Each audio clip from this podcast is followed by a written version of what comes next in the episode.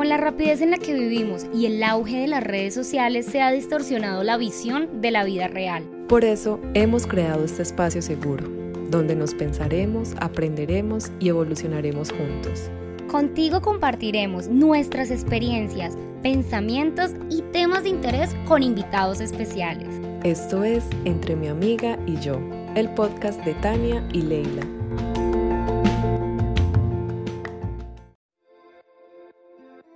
Con la rapidez en la que vivimos y el auge de las redes sociales se ha distorsionado la visión de la vida real. Por eso hemos creado este podcast, un espacio para el cambio, el caos, la contradicción, el estaré muy vieja, ¿qué dirán de mí? Amiga, ¿y qué hago? Aquí hablaremos de romance, tragedia, de nuestras locuras y, y alguno que otro tema interesante. Eso sí, lo que nunca van a faltar son las risas. Nosotras somos Tania y Leila y esto es Entre mi amiga y yo. Bienvenidos. Hola, hola, un saludo muy especial para todas las personas que se conectan otra vez aquí un jueves más en Entre mi amiga y yo. Hoy vamos a hablar de un tema muy interesante que es el niño interior. Yo sé que hemos escuchado este tema muchas veces, pero realmente siento yo que no sabemos cómo sanarlo, cómo darnos amor a ese niño interior que tenemos todos. Así que hoy nuestro invitado nos hablará de eso. Hola Ley, ¿cómo estás? Cuéntanos quién es nuestro invitado. Hola Tani, hola a todos. Gracias por estar con nosotros un jueves más. El invitado de hoy es un ser humano que transmite una paz increíble es experto en meditación, es coach de esencia, cofundador de Instituto Presencia y es uno de mis grandes mentores. Él es Guillermo Rodríguez. Gracias, Guille, por estar con nosotros. Gracias a vosotras, chicas, por, por la invitación y bueno, es un placer estar aquí este ratito y bueno, compartir desde el amor. Gracias, Guille. Bueno, Guille, entremos en materia. Mm, ¿Cómo podríamos sanar el niño interior? ¿Cómo hablarle a ese niño interior? Cómo volver a encontrarnos con él. Yo, yo diría que primero como definir qué es ese niño interior, porque a veces hablamos del niño interior, pero no sabemos qué es. Entonces, como que primero diría yo, ¿qué es ese niño interior? Ok, mirar, creo que es muy, muy buena esa pregunta y bueno, pues obviamente iba a salir, ¿no? En este podcast. Em, para mí el niño interior es la, o la niña interior em, es un arquetipo es decir, no es que tengamos un niño viviendo pequeño en, nuestro interior físicamente, como quizás podría simbolizarse en nuestra mente, sino es de, manera simbólica, se refiere a algo, a algo que cuando conectamos con ello nos permite sentir, sentirnos de una forma. Y para mí, cuando hablamos del niño interior, hablamos con la esencia de cada uno. Em, fíjate y daros cuenta que cuando nacemos, los primeros años, no tenemos condicionamientos de por las reglas del mundo, por las normas del mundo, por el, juego, ¿no? Eh, dentro de este juego en, el que estamos viviendo, no, tenemos esos condicionamientos. Y de, ahí es que podemos ver cómo de forma espontánea un niño es. Un niño es espontáneo, un niño es natural, un niño tiene una energía ilimitada, literal, o sea, tiene una energía ilimitada. Entonces, ¿qué sucede? Que muchas veces la mayoría de los casos, por no decir el 100%, empezamos a adoptar la forma de, pues simplemente para sobrevivir en este mundo. Esto nos hace alejarnos de eso, alejarnos de esa esencia, hacer que en el día a día estemos cansados, desmotivados, que cometamos un error y nos frustremos con nosotros, que nos culpemos, que entremos en vergüenza, que entremos mucho en deseo, eh, que estemos mucho en lo superficial. Y ese mecanismo es lo que poco a poco, poco a poco, poco a poco, día a día nos va alejando de, nuestra, de nuestro niño interior que ya hemos visto que es nuestra esencia. Entonces, al final, mm, es como un símbolo que apunta a eso, a la esencia aquí en cada uno de nosotros. Y para mí es importante trabajar esto. Eh, se puede trabajar desde muchas formas, incluso también nos podríamos referir al niño interior como a nuestro inconsciente, es decir, eso que está ahí interno que no podemos o, o no logramos ser conscientes de ello. También, pues finalmente, de los 0 a los 7 años se forma un personaje eh, se forma una personalidad, esto nos hace adquirir ciertas creencias a nivel inconsciente y todo eso también de alguna forma lo va arrastrando ese niño, lo, lo vamos arrastrando desde, desde esos primeros años. Entonces, digamos que mm, es una forma de conectar con nosotros en esencia y, siento que una vez emprendes este camino, conectas mucho más con tu poder creador, porque en esencia somos eso, un Dios creador, y, mm, y solamente tenemos que recordarlo. Entonces creo que el, sanar el niño interior es un recurso eh, muy poderoso para poder precisamente eso, conectar con nuestro poder interior. Y, pero ¿cómo llegamos a sanarlo? ¿Cómo conectarnos? O sea, con ese, digamos, inconsciente, con ese niño, que a veces yo sé que, por ejemplo, yo he hecho ejercicios de visualizar cuando yo estaba pequeña, sí, como decirme cosas o decirle cosas a la niña, a Leila pequeña, para, no sé, para empoderarme ahora que soy grande. Es que, eh, mira, me encanta la pregunta, Leila, porque mm, tiene un enfoque que es qué tengo que hacer para sanarlo o, o para conectarme con él, o, o es, es como qué es lo que tengo que, que hacer para empoderarlo, ¿no? Para empoderarme. En realidad, el, el punto de, de, de quiebra aquí es que no hay nada que hacer, en el sentido de no, no hay nada que aprender, no hay eh, nada que empoderar y no te tienes que convertir en nada. Simplemente tienes que desaprender. Ese es el punto. Porque, o sea, no tiene, o sea, cuando, no sé, imagínate, hoy me voy a, me voy a comprometer a, mm, a hacerle caso a mi niño interior, a eh, jugar con él. En realidad tiene que, tiene que salir de forma espontánea. O sea, tú no aprendes a ser tú mismo, en esencia. No tendría sentido. Es algo que sucede de forma espontánea. Entonces, lo que hay que preguntarnos es, ¿qué es aquello que estoy creyendo que me está alejando de mi niño interior, que me está haciendo olvidarme de él.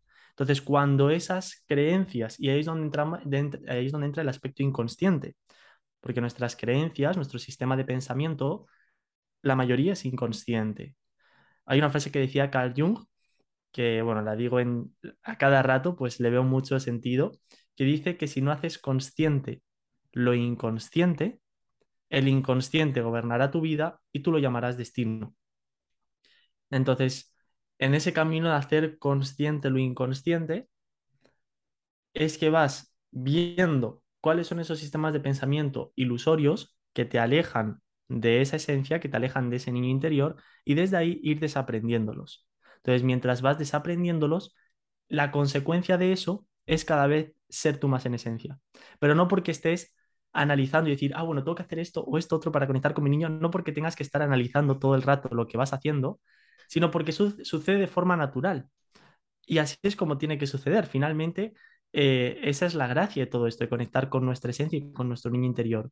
Entender que ya somos eso y que no tenemos ni que convertirnos en él ni empoderarlo, porque ya está empoderado, simplemente hemos olvidado. Entonces es un proceso de recordar y es un proceso de desaprender. Pero sí, pero creo que sí tenemos heridas, ¿no? Heridas que hay que sanar. No sé, es, esto de, de ser consciente del niño interior es lo mismo que maternarnos y paternarnos a nosotros mismos. Va como por la misma línea. Me gustó ese término. Finalmente, el primer aspecto es hacerlo consciente y cuando yo soy inconsciente de ello, o sea, cuando ya soy consciente de ello, de ahí poder sanarlo. Pero siempre el primer paso es hacer consciente, o sea, es saber qué es lo que, qué es lo que está fallando, qué es lo que me está alejando del niño interior. Si yo no soy consciente, puedo hacer, no sé, una meditación, puedo escribir una carta o puedo hacer distintos ejercicios que podemos encontrar en libros, vídeos, en internet, pero si no soy consciente de lo que estoy haciendo, ni no lo estoy intencionando ni nada, no va a tener poder en sí. Entonces, el aspecto de la sanación es importante, más es como el segundo paso. Digamos que el primer paso es ser consciente. Es más, en el momento que ya lo ves, ahí ya es cuando se empieza a generar la sanación. En el momento que ya lo ves, le estás prestando atención. Entonces, cuando le prestas atención, ahí es cuando ya comienza el proceso de sanación. Obviamente, pues hay ahí sí distintas herramientas para poder eh, sanarlo. Más lo que importa no es tanto la herramienta en sí, sino el desde dónde y la intención que haya detrás del uso de esa herramienta. Si yo estoy usando, no sé, programación neuro- neurolingüística para sofisticar al ego, para perpetuar al ego y para hacerlo más grande, ahí simplemente estoy creyendo que estoy conectando con con mi niño interior a través de llenarme de más cosas y ponerme más capas. ¿Me explico? Entonces ahí estaremos constantemente, que si necesitaremos hacer un anclaje, para conectar con nuestro niño interior, que si Cuéntame, Tania. ¿Cómo, disculpa, ¿cómo, ¿cómo, me entero que estoy trabajando desde el ego y no desde de verdad quiero conectar con mi niño interior? Ok. El, el, mecanismo de, el mecanismo del ego es analizar todo, controlar todo y, y, tiende a decir, vale, pues en este, en este espacio de tiempo voy a ser mi niño interior.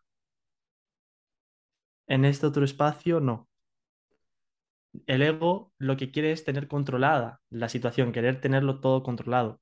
El niño interior, que hemos visto que es la esencia, sucede y sucede. Que es espontáneo. Exacto, es, decir, al final yo creo que hay una, hay una creencia eh, que es como un principio de poder que nosotros en nuestros retiros y experiencias presenciales siempre las la compartimos, que es la vida es un juego. La vida es un juego. Entonces, si yo creo que la vida es un juego y me lo tomo como un juego, puedo soltar una broma o yo que sé, hacer cualquier chorrada. Eh, digo chorrada, broma, pues lo solemos asociar al niño interior en este podcast. ¿Me explico? Es decir, o, o, estando en una reunión aparentemente seria de negocios. Entonces, yo creo que eh, eso es sacar al personaje, sacar al personaje que te hace estar más serio, que tienes que ser más maduro, que tienes que tomarte las cosas más así, y, y permitir que suceda de forma espontánea cuando, cuando, cuando surja. ¿Me explico? Por ejemplo, mm, cuando actuamos de manera, no sé, estamos enojados y como que hacemos pataleta o, sí, ya grandes. Ese es el niño de nosotros hablando porque no sanó algo cuando estaba pequeño o, o cómo funciona. Mirad, os voy a compartir algo eh, desde mi experiencia, ¿vale? Cómo lo he vivido yo y, y, por qué os estoy compartiendo todo esto, es decir, qué conclusiones me hacen llegar a toda esta información. Em, a mí algo que me pasaba es que tuve una educación donde en lugar de, que se me reconociese lo que yo hacía bien, de pequeñito siempre me, se me corrigió. Es decir, siempre se me señalaba aquello que podría haber hecho mejor. Sí que es cierto que alguna vez me castigaban, ¿no? Pues como cuando la lías cuando eres pequeño y te, y te llevas el castigo. Pero la realidad es que no era lo común. Lo común era simplemente eh, esto lo podrías haber hecho mejor, o si has sacado un, no sé, un 6 y qué te falta para sacar un 8. O sea, era como, eh, me explico, una, una, una educación donde constantemente se me estaba corrigiendo. Entonces, de manera inconsciente, yo de niño adopté un personaje o una identidad acerca de mí de soy alguien insuficiente porque llevo durante toda mi vida, durante los primeros siete años, que es donde se empieza a formular generalmente el 90-95% de nuestro sistema de pensamiento, llevo reafirmando situaciones las cuales yo he creído como ciertas, debido a la inocencia de mi mente de un niño, que me están haciendo identificarme ahora como alguien insuficiente. O creencias del estilo, por mucho que me esfuerce, siento que nunca va a ser suficiente. Entonces me, me pasé toda mi vida, hasta que fui consciente de ello, luchando, esforzándome, eh, estaba en ese de lucha por tus sueños, ¿no? Estaba ahí en ese paradigma de hay que luchar, hay que sufrir, y hay que sacrificarse. Y a, pesar de ese sufrimiento, sacrificio, siempre sentía que no me sentía del todo pleno, pues estaba acostumbrado a que siempre, o sea, mi foco, mi atención fuese a, pues mira, esto lo podría haber hecho mejor. Entonces, eso empieza a, a generarse de forma inconsciente. Nuestra verdadera identidad no es esa. Nuestra verdadera identidad fuimos hechos a imagen y semejanza de Dios. Eso es lo que tenemos que recordar. Pero cuando venimos aquí, empezamos a identificarnos con lo que no somos y empezamos a vivir una ilusión. Entonces, en este caso, en, mi caso personal, lo que hice primero fue, ostras, estoy identificando un conflicto en mi vida. Y es que me está costando mucho sentirme bien, sentirme feliz, aparentemente lo tengo todo. En ese momento ya estaba emprendiendo, ya vivía, o sea, estaba independizado, a ojos de los demás, pues era como, wow, a Guille le está yendo muy bien, 18 años, vive de lo que, de lo que le gusta, vive con su socio, con, en, la sierra, en un lugar hermoso, le va bien. Y luego internamente era una lucha diaria, era un sacrificio diario, era un levantarme a las 5 de la mañana, aunque no me apetecía, eh, ducharme con agua fría, aunque no me apetecía nada ningún día. Eh, y era mucho ese constante paradigma, hasta que en una psicoterapia dije, mira, a mí me pasa esto. En una psicoterapia que, primero viví yo, ahora soy psicoterapeuta, pues fue lo que a mí más me transformó. Y, mm, y obviamente ahí indagando, yo, yo traje a, esa sesión como que el conflicto era mi insatisfacción constante. Era como un, hay una insatisfacción constante con todo lo que vengo haciendo. ¿Qué carajo está sucediendo? Entonces, a raíz de ese conflicto aparentemente exterior, me hice responsable de él. Entonces, tomé conciencia, ostras, a través de este conflicto se me está manifestando mi falsa identidad acerca eh, de que soy alguien insuficiente, se me está manifestando un sistema de pensamiento de escasez. Entonces, desde esa conciencia es que pude desaprenderlo y sanarlo. En este caso, apliqué perdón. Finalmente, mi padre, en este caso fue a través de mi padre, que me estaba corrigiendo constantemente, luego vi que él tuvo también la misma educación y que lo único que estaba haciendo era como, claro, él, él me está, o sea, él cuando hablaba conmigo se estaba hablando a él a través de mí. Entonces, al igual que seguramente él en su momento se estaba, vivía en, ese, en, esa, en esa insatisfacción, lo proyectaba sobre mí, pero claro, un niño no tiene la conciencia de decir, hmm, mi padre está hablando con él a través de mí. No tiene nada que ver conmigo. No, te lo crees. claro, o niño te lo crees y, y listo, ¿no? Y que está mal conmigo. Entonces ahí fue, fue justo cuando llegué a esa profunda comprensión Em, y pude sanar, perdonar, liberar de todos esos juicios que proyecté sobre mi padre de forma inconsciente y a través de ese perdón es que llegó la comprensión, se liberaron esos juicios y la consecuencia de eso fue sentirme suficiente, pero no porque me repitiera todas las mañanas, yo soy suficiente, yo soy poderoso, yo estoy empoderado, o, o, no porque hice una meditación todos los días para conectar con el niño, sino porque simplemente desaprendí que era una persona insuficiente. La consecuencia de eso fue sentirme suficiente, fue sentirme satisfecho. Fue una consecuencia, entonces no es algo que yo tenga que ni que generar ningún tipo de anclaje, nada, o sea, es algo que sucede de forma espontánea. Mi sistema de pensamiento de forma espontánea ahora refleja lo que hago bien, ahora se enfoca en que o gano o aprendo, pero no porque lo tenga que forzar, el ego es el que lo quiere forzar, el ego es el que analiza todo y dice, ah, aquí estoy, lo, estoy haciendo mal, lo tengo que hacer bien. No, ahora simplemente sucede de forma espontánea. Guille, tengo una pregunta acerca de lo que hablaban sobre la lucha. ¿Cómo te sientes al respecto de haber hecho eso? O sea, ahorita sientes que lo agradeces gracias a tal, a esa lucha, a ese sacrificio, ¿lograste algo? ¿O creerías que no, en ningún momento, como que no lo hubiera hecho así? Como que tal vez no hubiese luchado tanto y no me hubiese sacrificado y creerías que estarías en el mismo lugar o qué piensas? Yo creo que estar en la, estar en la lucha o estar en ese sacrificio no es ni bueno ni malo, simplemente es. Y yo en su momento, aunque fuese de manera inconsciente, lo estaba eligiendo yo. Mm. Quizás conscientemente me podría contar cualquier paja mental, pero inconscientemente lo estaba eligiendo yo. Entonces, no es ni bueno ni malo, simplemente tomé la elección de cambiar la forma en la que interpretaba el proceso y poder experimentar una mayor paz. ¿Me explico? Pero al final creo que también em, esos momentos de sacrificio, en mi caso, fueron necesarios para poder ahora llegar a esta conclusión. Más siento y lo que me motiva a compartir el mensaje cada día, al hacer eh, certificaciones, programas y llevar el Instituto Tu Esencia a todo el mundo, no es tanto ni por Instituto Tu Esencia, ni por... Simplemente es un canal y es un vehículo sino por el ahorrar esos momentos de sacrificio, de lucha y de, y de esfuerzo a un montón de jóvenes o, o no tan jóvenes, personas que se encuentran en ese paradigma. Pues yo hubiese agradecido muchísimo haber escuchado un podcast como este, por ejemplo, hace tres años, porque me hubiese ahorrado mucho, muchas madrugadas sin sentido, pensando que, que, levantarme a las 5 de la mañana me iba a hacer más productivo. Eh, me hubiese ahorrado mucho, mucho, de esas cosas, más entiendo que fue el proceso perfecto y obviamente lo agradezco.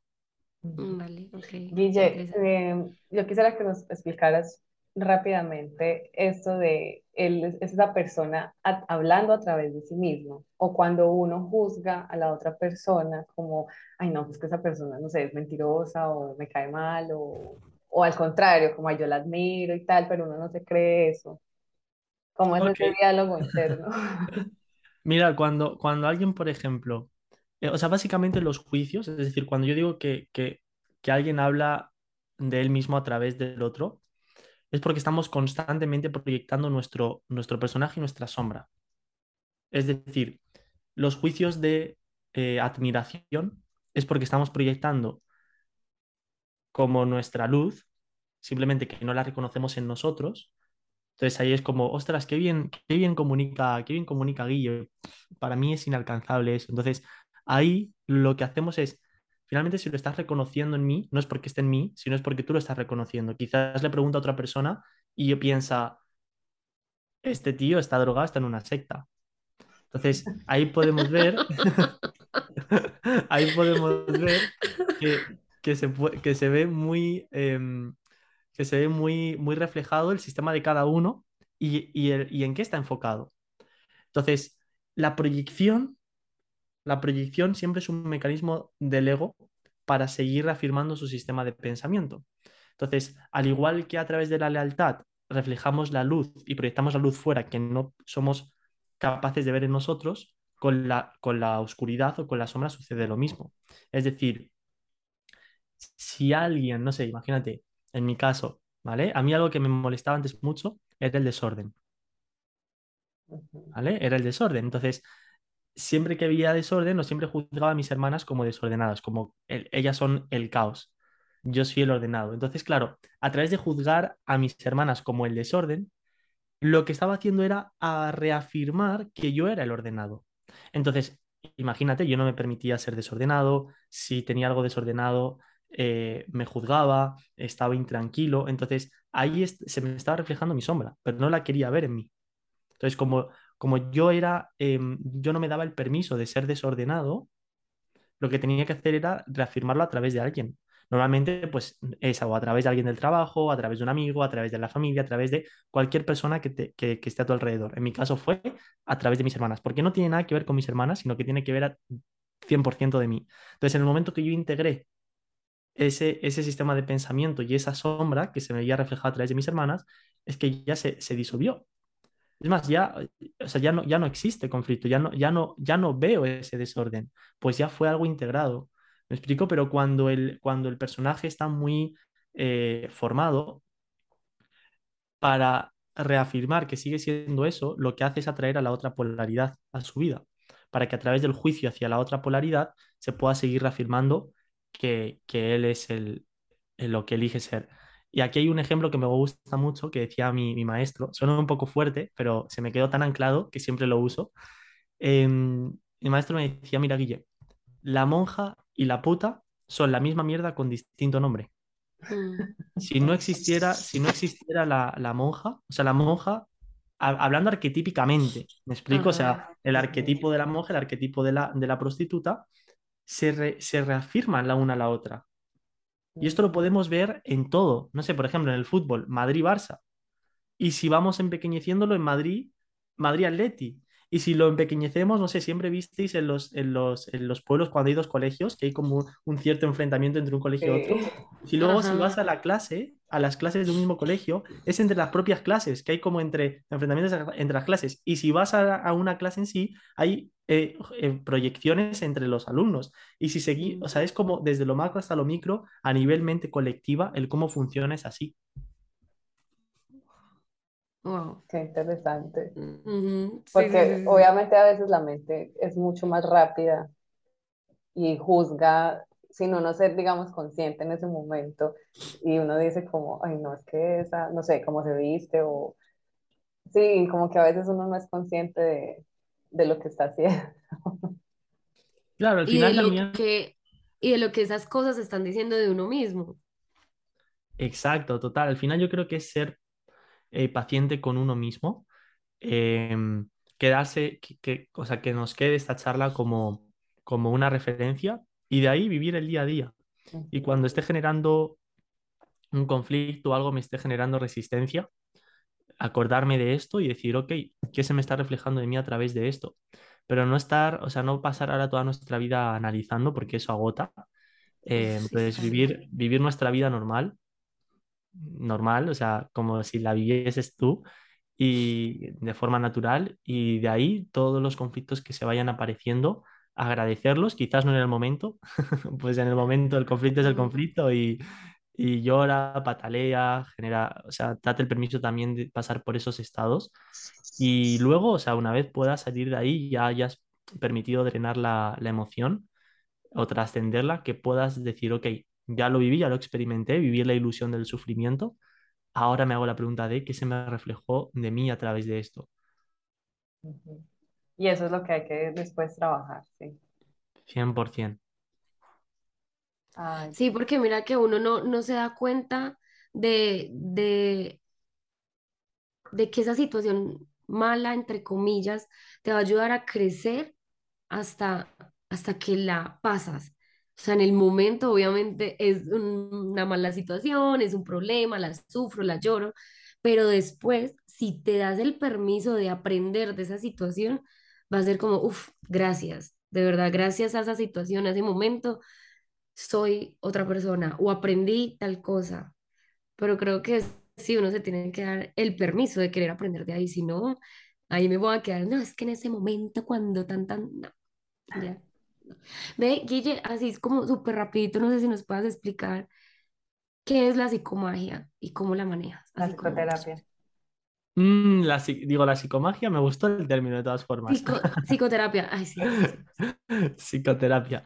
Em, básicamente, la psicoterapia, vamos a agrupar dentro de las terapias, ¿vale? Tipo del coaching, la mentoría, la psicología, eh, la intervención estratégica. Vamos a agrupar todas estas terapias que puedan existir en dos tipos.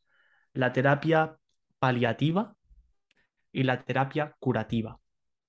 La terapia paliativa es aquella terapia que se enfoca en el efecto. Por ejemplo, eh, mi hermana hace paliativa y curativa, eso es. Por ejemplo, em, mi hermana me acuerdo que una temporada estuvo yendo al psicólogo y, y le daba recomendaciones tipo medita, escribe, em, sal a la naturaleza. Entonces, estas cosas, si bien a mi hermana le ayudaron, son, son acciones de curación paliativa, es decir, están enfocando en el efecto no, no había un conocimiento de, de dónde, vale, si se me está manifestando un periodo de ansiedad, no había ningún tipo de análisis de cuál es la raíz de esto. Simplemente era un, vale, estás manifestando el efecto, pues trabajamos sobre el efecto. Mm, ¿Me explico? Entonces, ese es el enfoque paliativo. La psicoterapia tiene un enfoque curativo. Si a, mí me viene alguien a terapia con ansiedad, bueno, en este caso, pues Leila lo, ha podido vivir. Si me viene alguien con... y lo ha podido aprender también. Así que ahí si te gustaría, Tania, o cualquier persona que lo esté escuchando, ahí Leila tiene los recursos para hacerlo. Entonces, ¿qué sucede? Que si a mí alguien me viene diciendo, no, es que mi- lo que me saca de la paz o mi conflicto es que mi pareja, no puedo con ella, estamos todo el día discutiendo, todo el día es siempre igual, nunca me quiere dar la razón. bu. Entonces, la persona estará buscando que le diga, o no sé, herramientas de comunicación para hablar con su pareja, X cosa. No, simplemente a través de una psicoterapia lo que vamos es a hacerla responsable a la persona y que entienda que debido a su forma de pensar y de interpretar el mundo, se está manifestando esta situación. Entonces, una vez pasa por eso, vamos a la causa, a la raíz, o sea, ¿qué es lo que se originó eh, cuando eras, cuando eras un niño? Ahí volvemos al niño interior. ¿Cuál es ese, esa, ese- esa herida emocional que ahora se está proyectando en este efecto? Pero si trabajamos sobre el efecto, no estamos generando una sanación y una transformación duradera en el tiempo, que eso es lo que muchas veces pasa que pruebo un profesional, siento un alivio los primeros días o las primeras semanas y luego vuelvo a caer. Eso es lo que ocurre cuando únicamente tenemos un enfoque paliativo. Y ojo, yo hago sesiones paliativas, más entiendo también cuando estoy en el proceso de, si hemos trabajado la causa, ok, listo, pues vamos a reafirmar el proceso con una terapia, eh, con una terapia paliativa. Más siempre le doy prioridad a lo curativo, pues entiendo que ahí es donde viene la verdadera sanación y transformación. Cuando vas a la raíz, cuando vas a la causa, y desde ahí em, la puedes, la puedes como eliminar o trascender o desaprender. Y para mí eso es la psicoterapia, es lo que ha generado grandes transformaciones en mi vida, em, lo, que ha eh, literalmente ha hecho que manifieste el milagro. Em, y bueno, por eso es que primero la experimenté, mm, vi el milagro en mi vida y luego pues la aprendí y ahora pues la enseño para que obviamente todo eso se, se vaya expandiendo por el mundo. Ay, Guille, qué lindo, muchas gracias. Sí, de verdad. Gracias por compartir este conocimiento. De verdad, estoy súper agradecida. Uno aprende cada día nuevos términos, nuevas cosas y, y, y eso es lo bonito, estar en constante búsqueda para, para ir creciendo, para aprender cosas nuevas. Y lo importante es tomar acción con esas cosas nuevas que uno aprende. Así que bueno, ya saben, eh, siguen a Guille, eh, ahí Ley nos va a poner las redes sociales de él para que aprendan mucho más de estos temas. Así es, Guille, muchas Gracias gracias. a, mm, gracias a vosotras, Tania, un gusto también, y a ti, Leila. Ya me avisaréis de cuándo salga. y deciros que ha sido un placer. Ha sido, bueno, cortito, media horita. Si queréis, en algún otro momento volvemos a repetir. Em, pero bueno, ahí salió de esta forma y creo que salió muy nutritivo para todos. Sí. Así es. Muchas gracias. Muchísimas gracias. Chao, Guille. Chao, chao.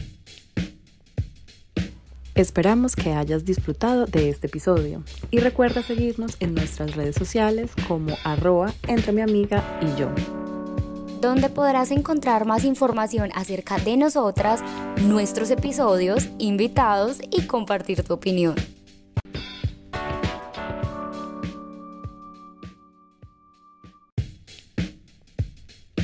Esperamos que hayas disfrutado de este episodio y recuerda seguirnos en nuestras redes sociales como arroba entre mi amiga y yo donde podrás encontrar más información acerca de nosotras, nuestros episodios, invitados y compartir tu opinión.